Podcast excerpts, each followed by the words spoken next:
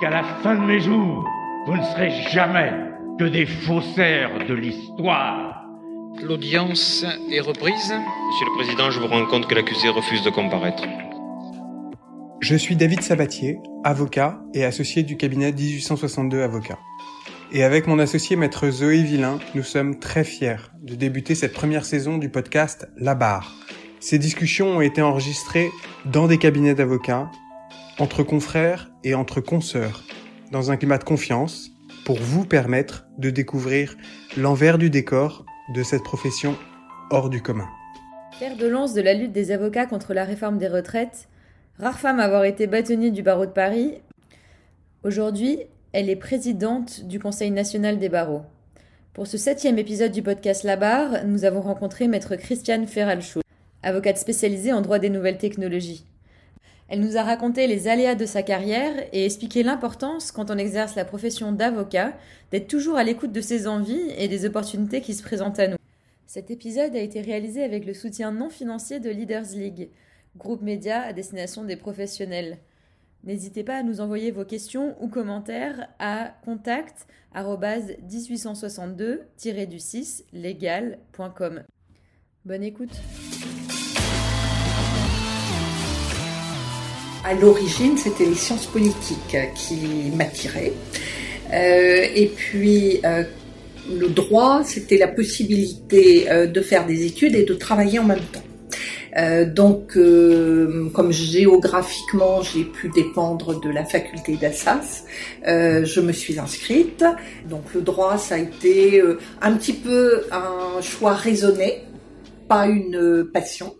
Euh, ça l'est devenu. J'ai eu la chance euh, en droit d'avoir comme professeur euh, le professeur Mallory, professeur qui m'a beaucoup marqué, qui m'a fait mesurer à quel point le droit est omniprésent dans la société, à quel point c'était vraiment le ciment de toutes les relations et que le droit était vraiment partout, à tout instant, à tout moment de notre vie et que les relations entre les hommes, les femmes, euh, euh, les relations qu'on peut avoir euh, au sein d'une institution, d'une société, peu importe, tout est encadré par des règles de droit. Donc voilà, le droit a ce côté magique de structurer et quand on y pense, c'est quelque chose qui nous construit dès l'enfance, euh, parce que finalement, on sait très vite ce qu'on a le droit de faire, ce qu'on n'a pas le droit de faire, et toute la vie se construit là-dessus.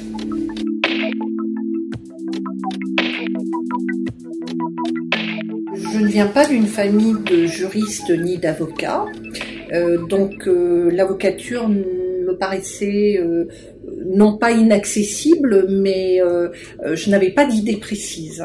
Je savais que euh, je voulais faire des études, mais je ne savais pas exactement euh, dans quelle direction. J'ai fait mes études secondaires au Canada, où mes parents sont installés, et euh, quand je suis venue faire mes études à Paris, je suis venue sur un coup de tête. Je m'étais débrouillée seule pour venir, et euh, l'idée que j'avais était ensuite de repartir à Montréal pour faire du droit comparé, et a priori, ma vie se faisait plutôt au Canada. Et puis euh, l'histoire s'est écrite différemment. C'est une succession de, de, de, rencontres et de hasards.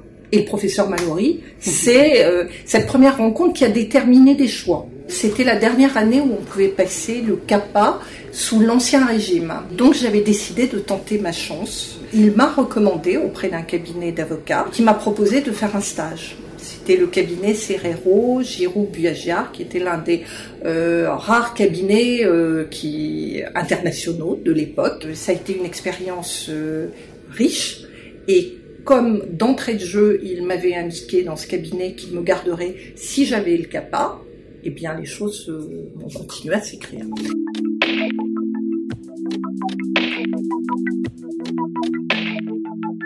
L'envie de découvrir euh, qu'est-ce qui pouvait se passer au sein d'un cabinet, de pouvoir euh, consolider euh, l'envie euh, ou non de devenir euh, avocate.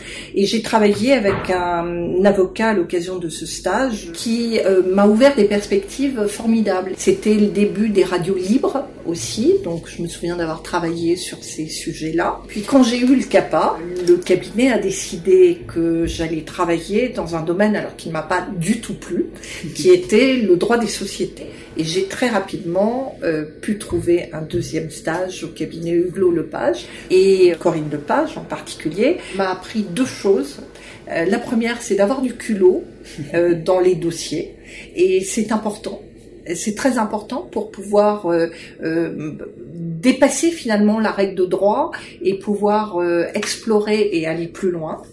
Et la deuxième, c'est l'importance de la spécialité. Quand vous n'avez pas de réseau, quand vous n'avez pas de connaissances, ce qui peut conduire un client à s'intéresser à vous, c'est forcément la spécialité. Ils en ont fait, eux, la démonstration avec ce magnifique cabinet de droit de l'environnement euh, qu'ils ont créé, su développer et euh, euh, qui s'est installé dans le paysage. Ils ont véritablement labouré dans cette spécialité. Ils ont beaucoup publié, ils ont donné des conférences, ils ont affiché leur domaine de spécialité.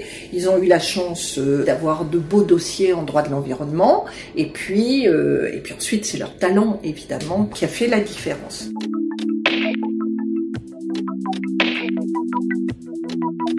À l'époque, euh, j'ai eu le sentiment que euh, n'y avait pas véritablement d'avenir pour moi dans ce cabinet, euh, à raison de sa structure, la manière dont ça fonctionnait. donc, j'ai décidé de m'installer. Et à la fois une rencontre avec une consoeur, et nous nous sommes installés dans un cabinet où il y avait déjà deux autres avocates.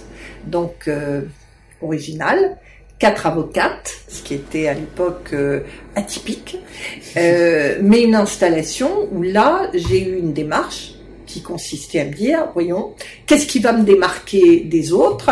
Et puis le hasard a fait que c'est l'informatique. Euh, chacune développe son propre domaine de compétences, sachant que deux d'entre elles sont installées depuis un certain temps et euh, ont de l'expérience. Je passe euh, trois, quatre années avec elles, formidable, formidable parce que très engagée, très féministe. C'est pas mon ADN, mais je suis très bien avec elles et euh, il y a un respect euh, de ce que les unes et les autres font, qui fait que je considère que ça a été une grande chance pour moi. Alors pour la petite anecdote, la première décision commune que nous avons à prendre est le choix de la plaque.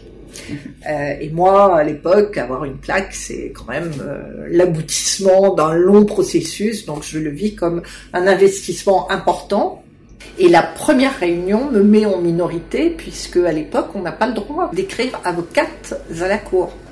C'est avocat à la cour. Elles veulent absolument que les plaques, la plaque porte les noms par ordre alphabétique, donc pas de problème. Et en dessous, avocate à la cour.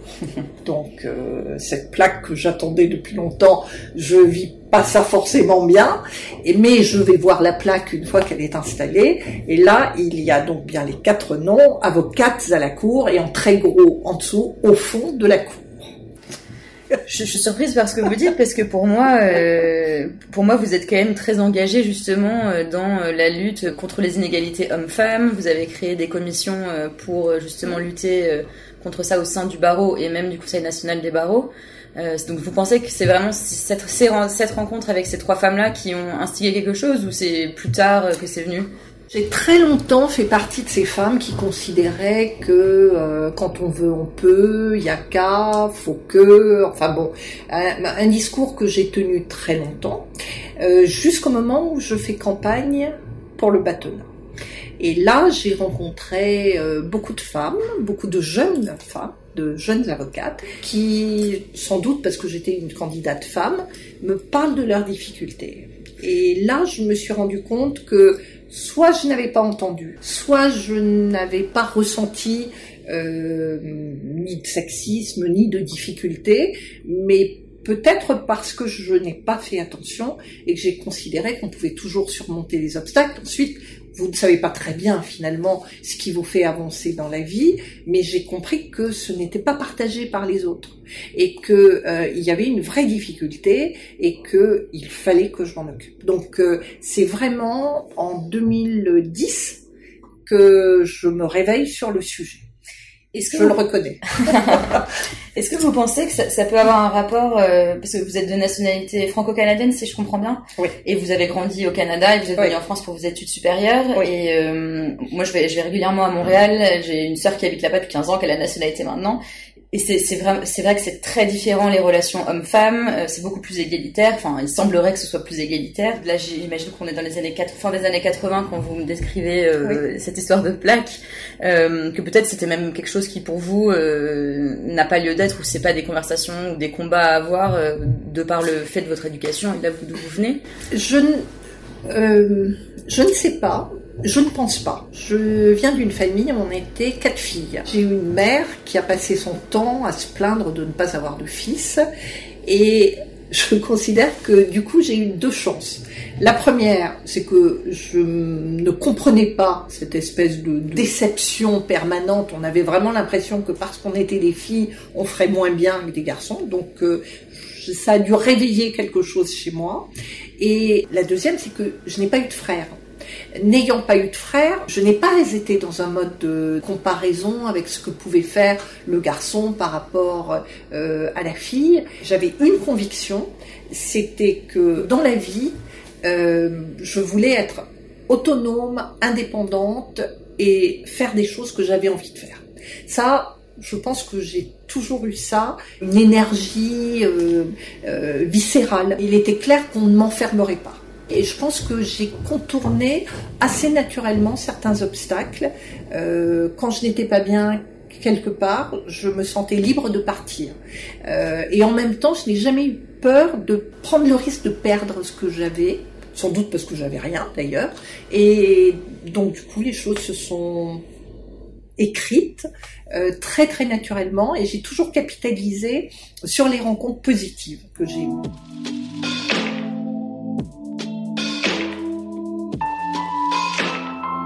J'ai eu du mal à les quitter, mais il fallait que je les quitte à un moment donné. Euh, d'ailleurs, on avait envisagé de s'installer ensemble. J'avais cherché des locaux plus grands parce que je me développais, j'avais besoin de plus de place.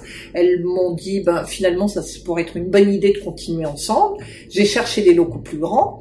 Et quand je les ai trouvés, c'était en plein mois de juillet, elles m'ont dit que finalement elles étaient bien là où elles étaient.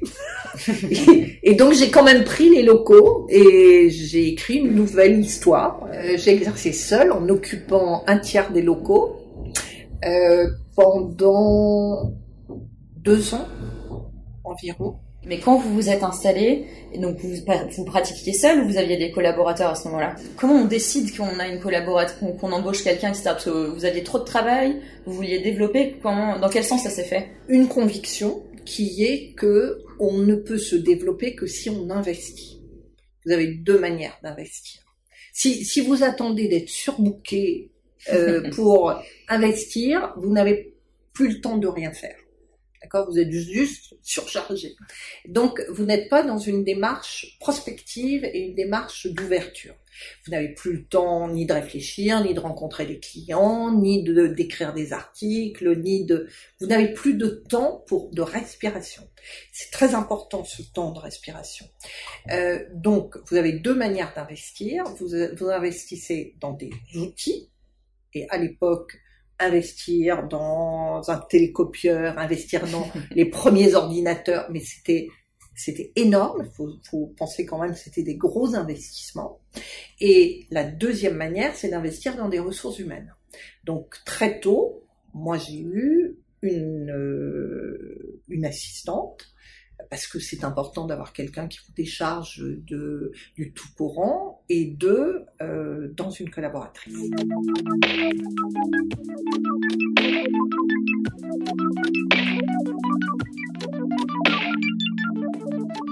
En 88, mais ça doit remonter à 87, je rencontre un adversaire qui est un spécialiste de du droit de l'informatique. Moi, je suis euh, un petit peu dans ce domaine, mais vous imaginez bien qu'avec euh, l'âge que j'ai à ce moment-là, j'ai pas non plus une expérience euh, importante dans ce domaine. Mais je l'ai comme adversaire, et il me dit j'aime bien la manière dont vous défendez votre client. Euh, euh, pour la première fois, je me dis, j'aimerais bien m'associer. Qu'en pensez-vous? Et moi, je viens de m'installer dans mes locaux, euh, ça sent encore la peinture fraîche, et je lui dis que je veux bien réfléchir, mais que de toute façon, je réfléchis pas avant la fin du dossier. Et puis l'été arrive, et il me dit, est-ce que vous accepteriez de vous occuper de mes dossiers pendant le mois d'août? Euh, je m'occupe de ces dossiers, euh, enfin des quelques dossiers urgents qu'il y a pendant l'été, et il revient et il me dit, écoutez, les clients étaient vraiment très contents, est-ce qu'on peut envisager de s'associer? Euh, J'accepte, je mets comme condition qu'il quitte ses locaux, et moi je quitte mes locaux. Je ne voulais pas m'installer chez lui. Il a 15 ans plus que moi, et je n'ai pas envie de m'installer chez lui. Et donc, euh, on se met d'accord. Moi, je n'ai encore rien signé. Je libère euh, mes locaux. Je j'organise donc euh, mon départ. Et puis, nous devons signer.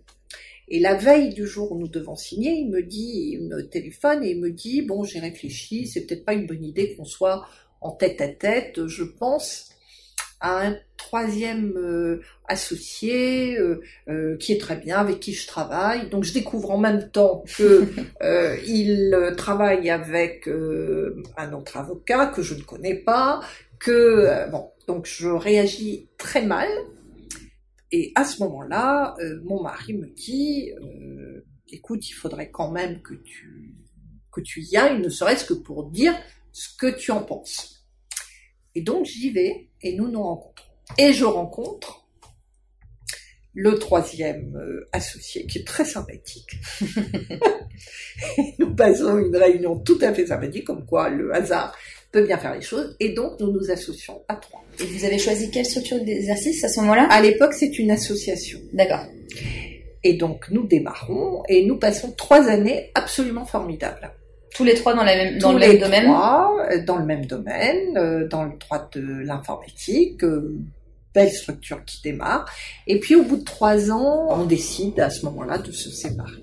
Je pense que c'est moi qui pose problème parce qu'il trouve que euh, euh, je bouge trop, je veux me présenter au Conseil de l'ordre. Enfin, il n'y a pas, euh, euh, c'est pas comme ça qu'il a envisagé l'association. Finalement, c'est une séparation qui se passe bien.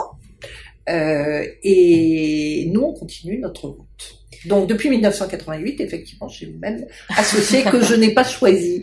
Donc je suis peut-être l'une des rares personnes à ne pas avoir choisi euh, l'associé avec lequel euh, j'ai j'ai fait toute ma vie professionnelle.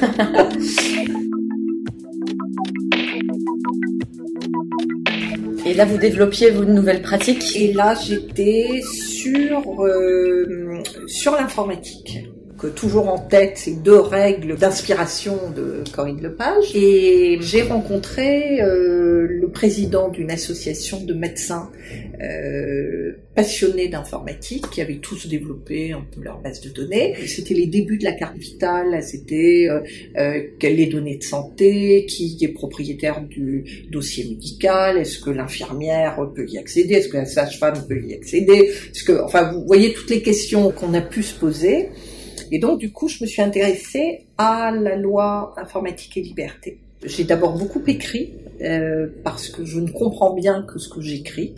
Et puis c'est parti très vite. Ensuite, c'est tombé entre les mains d'un professeur de droit. Euh, le professeur de droit m'a contacté, m'a demandé si je voulais bien travailler sur un dossier avec lui. C'était la question de savoir si le logiciel était protégé euh, par le droit d'auteur ou si c'était une œuvre collective ou euh, ou si les salariés étaient euh, étaient titulaires des droits. C'était des questions extrêmement neuves sur lesquelles euh, on a participé d'une certaine manière à l'élaboration de la loi.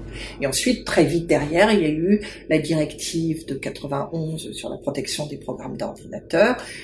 Et donc, j'étais sollicitée, interrogée, auditionnée, et j'étais amenée à écrire à exprimer mon avis. Vous dites que c'est des hasards, mais vous avez quand même une grande appétence pour ces sujets-là. J'imagine si c'est arrivé sur votre route, c'est quand même que c'est quelque chose qui vous plaisait et que vous aviez envie de, de découvrir. Oui, euh, je, je, crois qu'il y a toujours besoin d'être euh, enthousiasmé. Il y a cette euh, énergie positive dont je parle assez souvent, l'envie de, de comprendre, d'analyser. Et lorsque vous participez à l'élaboration d'une nouvelle loi, d'une nouvelle matière, lorsque vous participez à la structuration de tout cela, c'est magique c'est magique parce que finalement c'est ce sentiment de toujours euh, faire avancer un petit peu euh, l'histoire du droit. Euh, au plan européen, il y avait des associations qui se créaient, il y avait des opérations de lobbying qui se mettaient en place, il y avait plein de débats, plein de débats, mais il y en a toujours. Il y en a Dans toujours. Domaine, Et c'est un domaine qui évolue très vite et on voit bien que les réflexions mûrissent aussi euh, à travers le temps.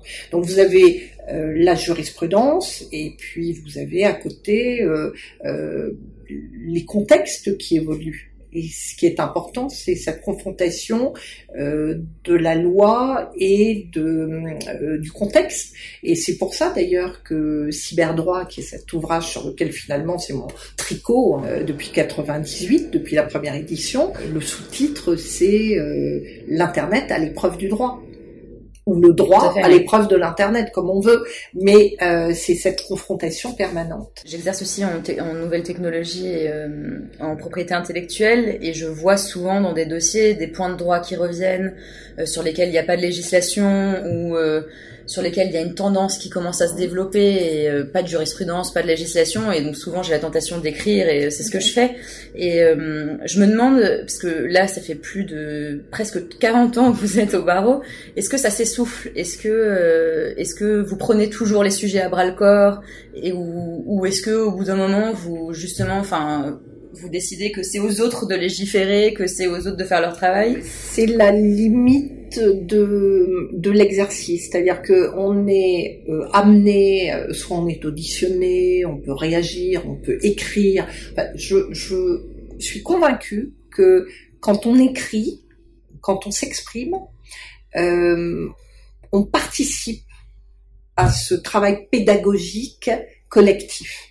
C'est-à-dire que, outre le fait que soi-même, ça nous amène à réfléchir, moi, moi j'aime beaucoup écrire, parce que écrire, ça me fait toujours un peu même effet que de sculpter. Vous savez, chaque mot est important. Euh, euh, c'est, euh, on arrive à donner forme finalement à une idée. Euh, et, euh, et ce travail, euh, alors pour, pour répondre à votre question de tout à l'heure, moi j'ai besoin vraiment d'écrire et non pas pour participer à cette euh, euh, à ce travail parce qu'il prend différentes formes euh, aujourd'hui, mais j'ai besoin de me sentir acteur, vous voyez, de d'avancer. ensuite, chacun dans son rôle peut jouer, peut peut faire avancer peut faire avancer la réflexion, peut faire, euh, peut repositionner un problème dans un contexte. J'ai toujours trouvé que être avocat était euh, était la possibilité d'avoir plein de métiers différents. D'ailleurs, le, le, la profession d'avocat est d'une richesse infinie et c'est plus facile que d'être juge. Juge, euh, euh, bah, vous, finalement, vous devez euh, définir une vérité à partir des différentes vérités qui vous sont présentées. Quand vous êtes avocat, vous pouvez vous engager dans une dans, dans la vérité que vous portez. Et il y a une part de créativité aussi dans le métier d'avocat. On coproduit les décisions judiciaires. Vous avez commencé pour aller euh, chercher des clients, vous nous avez expliqué que vous écriviez beaucoup. Est-ce que vous aviez une autre manière? Est-ce que vous avez pris euh, un bottin et vous avez cherché euh, les clients qui vous intéressaient? Est-ce que chaque année vous, faisiez une target list de vos cinq clients? Enfin, quels sont les secrets justement pour avoir une belle clientèle et que son cabinet fonctionne pour vous? À mon avis, le secret, c'est de très bien travailler chaque dossier Il n'y a pas de petits dossiers, de grands dossiers. Chaque dossier est important et un client content vous recommandera toujours. Euh, c'est une vieille méthode, euh, mais je constate autour de moi, et même moi quand je choisis un avocat, parce que je peux avoir besoin d'un avocat, c'est sur cette, euh, cette relation dans le temps euh, que euh, que s'écrivent aussi bien la compétence que euh, la continuité des relations. Je n'ai jamais fait de démarche pour aller chercher un client. En revanche, euh, je me souviens que je m'étais inscrite à l'époque pour des permanences Conseil national des consommateurs. J'ai assuré des permanences ici et là. Enfin, j'ai fait euh, j'ai fait ce qui me paraissait devoir être fait à l'époque, mais c'était ponctuel et ça n'a pas duré très longtemps. Euh, mais sinon, les clients, ils arrivent, euh, c'est vraiment le bouche à oreille. Alors, vieille méthode, pardon, mais c'est une méthode qui a marché. Et on, on, m'a souvent dit que une, la meilleure méthode pour retrouver des clients, c'était le bouche à oreille, mais parmi ses confrères.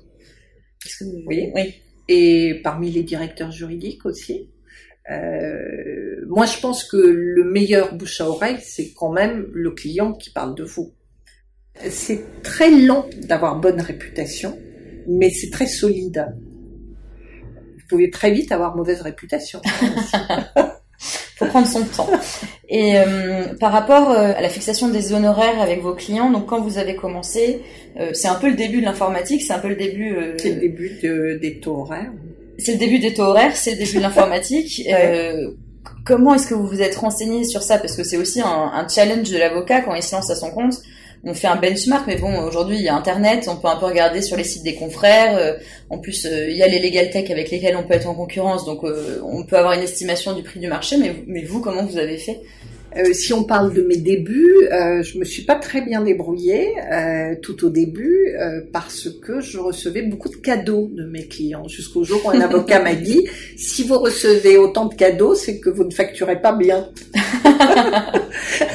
Donc, euh, donc ensuite j'ai mieux facturé, j'ai eu moins de cadeaux, mais c'était mieux. J'ai assez vite appliqué le taux horaire parce que euh, comme j'étais passée par ce cabinet euh, international, euh, on avait un système de notation et c'était à l'époque des petites languettes. Euh, on remplissait ça sur des feuilles de papier qui étaient collées euh, et en fait, on devait euh, languette par languette, on avait le nom du dossier, le temps, le descriptif et tout ça au stylo, évidemment.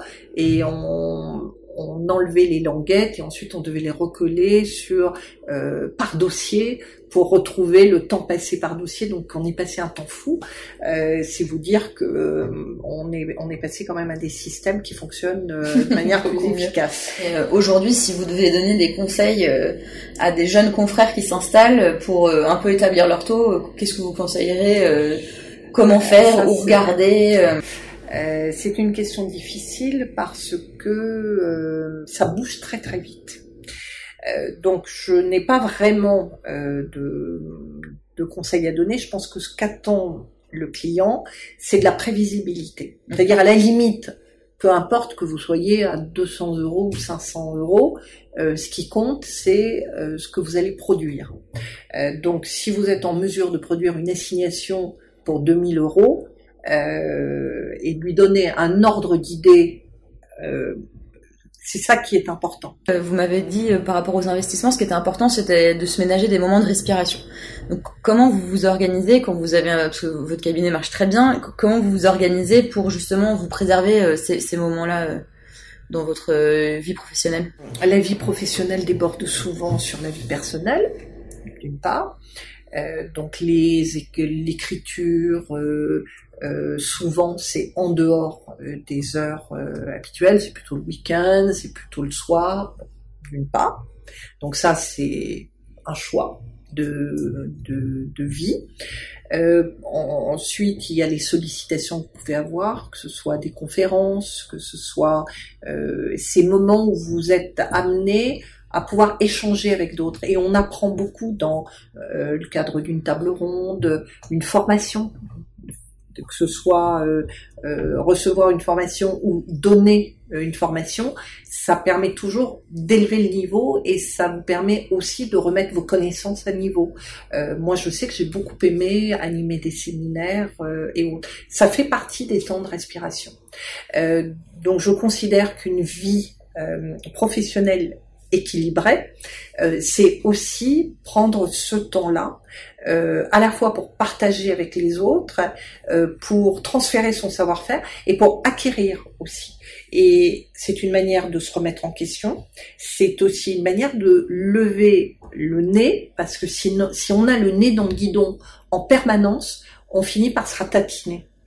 Et, euh, évidemment, ça ne vous surprendra pas, je pense que c'est le principal danger. Vous parliez tout à l'heure de, des idées, de la créativité. Euh, vous la trouvez en lisant énormément, en vous ouvrant sur le monde extérieur, et puis il y a une porosité entre euh, le droit, les, tout ce que vous pouvez lire de l'évolution de la règle de droit et puis euh, toute la société qui nous entoure. Et euh, moi, je dis souvent que ce qu'apporte l'avocat, c'est pas le rappel de la règle de droit, c'est l'évolution du contexte, c'est la confrontation de la règle du droit au contexte. C'est à ça que nous servons. Donc, euh, si on ne se met pas à jour là-dessus, on s'appauvrit, et encore une fois, on devient peut-être euh, un bon technicien, mais c'est pas ce qui va donner euh, euh, à la fois de la consistance et surtout cette formidable ouverture que nous donne la profession. Quand vous parliez de hum, justement un des deux conseils que Corinne Lepage vous avait donné, vous parliez aussi de culot. Euh, Qu'est-ce que vous entendez Voilà, est-ce que vous avez un exemple, par exemple, de dossier euh, qui vraiment pour vous est un souvenir de là où vous avez vraiment exercé du culot par rapport à un client? Alors, si je me souviens d'un référé que j'avais mené sur euh, un, sur un modèle euh, sur un modèle de voiture qui avait été lancé.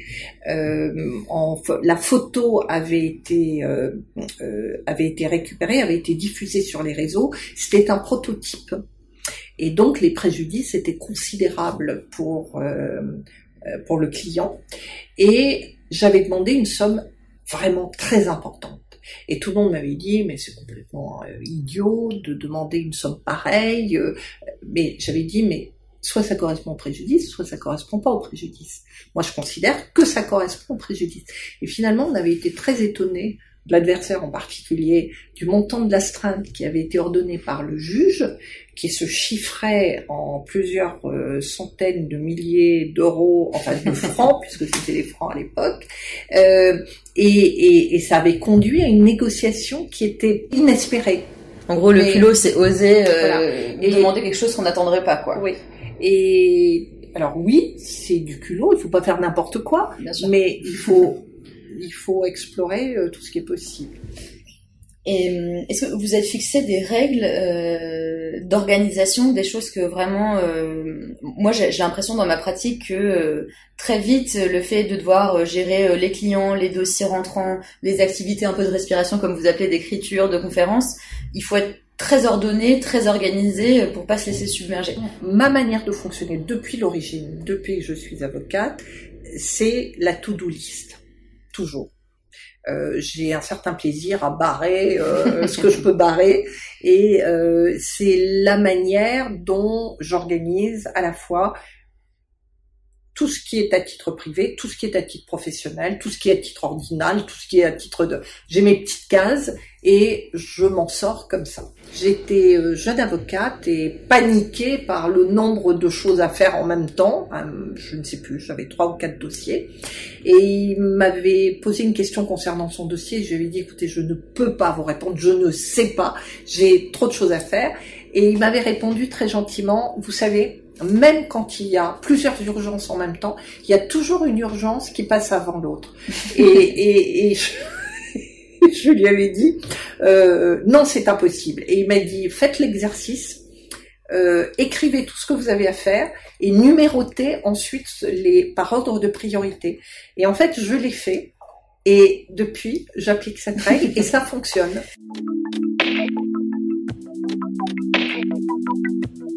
Qu'est-ce qui vous a poussé euh, à commencer euh, en politique euh, au barreau? Le hasard. Encore? Ah oui, mais de toute façon, toute ma vie n'est qu'une succession de, de, de hasards. Et je suis convaincue d'une chose, c'est que on ne décide pas d'aller du point A au point B. Euh, on peut, on a tous plein d'opportunités tout le temps. Ensuite, c'est la capacité d'aller dans telle ou telle direction. Mais Donc je faites pense jamais pas. de plan. Vous dites Je ne fais jamais de plan. Et donc c'est vous qui avez décidé, justement, je voulais qu'on en vienne euh, au bâtonnat, c'est c'est vous qui avez décidé de vous lancer dans la course? Ah oui. Pourquoi? Eh bien, là aussi, c'est le bâtonnier du Grand Rue qui était le, bah, le président honoraire de l'ADIGE, l'Association pour le développement de l'informatique juridique. Je lui avais demandé de venir, euh, de continuer à siéger. Il avait régulièrement attiré mon attention sur le fait que la profession était exposée à la fracture numérique, que le développement des technologies allait provoquer euh, cette scission au sein de la profession. Et il y a eu le plan de Madame Alliot-Marie à l'époque, qui était un plan sur euh, la cyberjustice. Et ce jour-là, j'étais dans ma petite Fiat Panda, je me souviens, j'ai, euh, je suis rentrée euh, sur Paris, il était tard, et euh, je suis rentrée chez moi, je me suis couchée, et en pleine nuit, je me suis réveillée, je me suis dit, en fait, il faut une volonté politique. Un projet comme celui-ci, qui était euh, euh, voir ce qu'on pouvait, euh, comment les avocats pouvaient s'insérer dans la cyberjustice, comment éviter la fracture numérique, il fallait que ce soit un vrai programme politique et porté par quelqu'un qui ait envie de porter cela. Et puis je me suis dit, mais finalement, j'ai fait le Conseil de l'ordre, j'ai l'expertise. Euh, pourquoi pas? Et puis euh, ça s'est mis en route. Et puis ensuite, ben ensuite j'ai fait ça avec beaucoup de méthodes. Euh, je suis allée dans beaucoup de cabinets d'avocats. J'ai j'ai très vite compris qu'il fallait pas leur parler de numérique, que ça les ennuyait profondément. Donc j'ai fait une campagne qui ne portait pas sur les deux sujets qui m'intéressaient, qui étaient le numérique et la médiation. Euh, mais c'est là que ont été élaborés beaucoup de projets qui existent encore aujourd'hui. Par exemple, l'avocat dans la cité, euh, campus international. euh, Pendant euh, l'année où vous avez exercé, euh, vous êtes la deuxième femme euh, à avoir occupé ce poste. Ouais. Euh, Est-ce que ça, ça a été important pour vous? Vous vous êtes rendu compte que euh, il n'y avait pas eu Non. beaucoup de femmes avant vous à cette place? En fait, euh, non, je ne m'en suis pas rendu compte. Il y a eu un, un événement qui m'a marqué, euh, qui est que le jour où j'ai, euh, où, où on a su que je me présentais, euh, j'étais euh, à une, euh, une réunion, c'était une remise de décoration, et j'ai rarement vu une information circuler aussi vite, parce que comme je vous l'ai dit, j'étais pas du tout attendue. Il y avait déjà deux candidats pressentis. Et moi, j'apparaissais bizarrement dans le paysage. Et l'information a circulé très vite. Et il y a une femme qui m'a euh, interpellée, disant euh, Vous ne pouvez pas vous présenter. Et pourquoi je ne peux pas me présenter? Parce qu'il y a déjà une femme qui se présente. Et là, j'ai dit, mais c'est bizarre, euh, comme euh, aucun homme ne va demander l'autorisation à un autre homme de se présenter. Enfin, et la meilleure manière d'avoir une femme élue, c'est précisément qu'il y en ait plusieurs. Et il y a eu euh, des, propos assez violents. Et je me suis dit, ça c'est vraiment euh, extrêmement étrange comme euh, mode de, raisonnement. Et puis les choses se sont mises en place.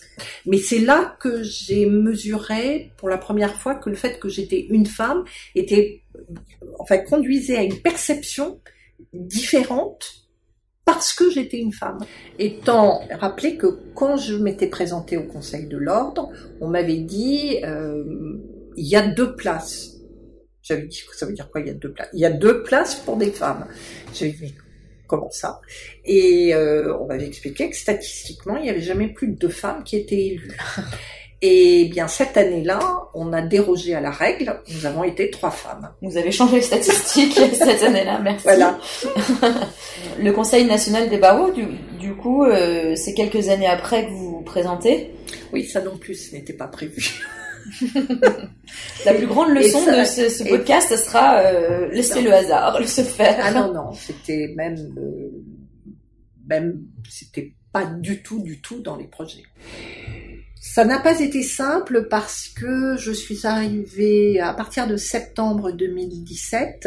Il y a eu euh, euh, toute une opération euh, euh, bâtonnier bashing, euh, et puis je n'étais pas la candidate pressentie. En fait, c'est une institution qui a toujours eu des candidats prévus longtemps à l'avance. Moi, ce n'était pas le cas.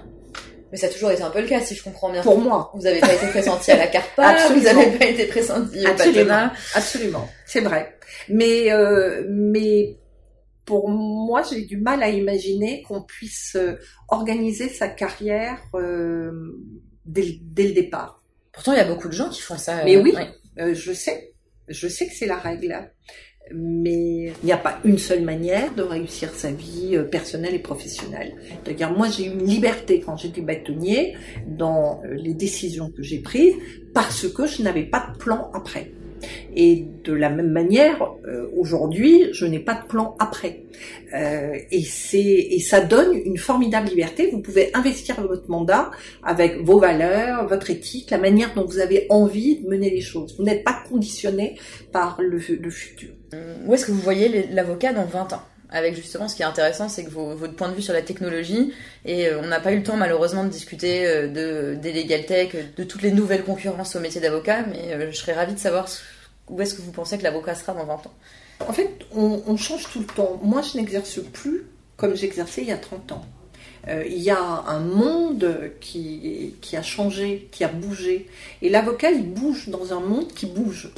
Demain, euh, peut-être que on paiera en crypto-monnaie, peut-être que, en fait, tout, est possible. On vit, finalement, on s'aligne sur le mode de vie de nos clients. Et en fait, c'est à nous de nous adapter à ce mode de vie. Donc, à quoi il va ressembler euh, l'avocat euh, dans 10 ans, 20 ans? Je pense qu'il sera, super connecté, encore plus connecté qu'il ne l'est euh, aujourd'hui. Euh, je ne sais pas si ça répond à votre question. Ça répond complètement à ma question. et sur le conseil de lecture? Il y a un livre, moi, qui m'a, qu'on m'a offert, que je trouvais étrange, et puis euh, finalement j'ai beaucoup aimé, mais qui s'appelle Le Zen dans l'art chevaleresque du tir à l'arc, euh, qui est un petit livre écrit euh, par Eugène Erigel, qui est un professeur de philosophie euh, euh, allemand. Et ce livre explique que le tir à l'arc est en rapport étroit avec le zen et en fait apporte une philosophie de vie que je trouve que je trouve intéressante. Voilà. D'accord. C'est le bien. livre le plus étrange que j'ai lu et en même temps qui m'a que j'ai lu d'une traite. Très bien, bah, je regarderai ce Voilà. que c'est dans ce cas. Merci beaucoup, merci pour votre temps et euh, merci pour euh, vraiment euh, votre disponibilité et votre sincérité dans vos réponses. Vous pouvez retrouver tous nos épisodes de La Barre Podcast sur le site de labarrepodcast.com, tout attaché. Nous vous donnons rendez-vous jeudi prochain pour notre prochain épisode de La Barre qui sera celui-ci animé par Maître David Sabatier. Bonne journée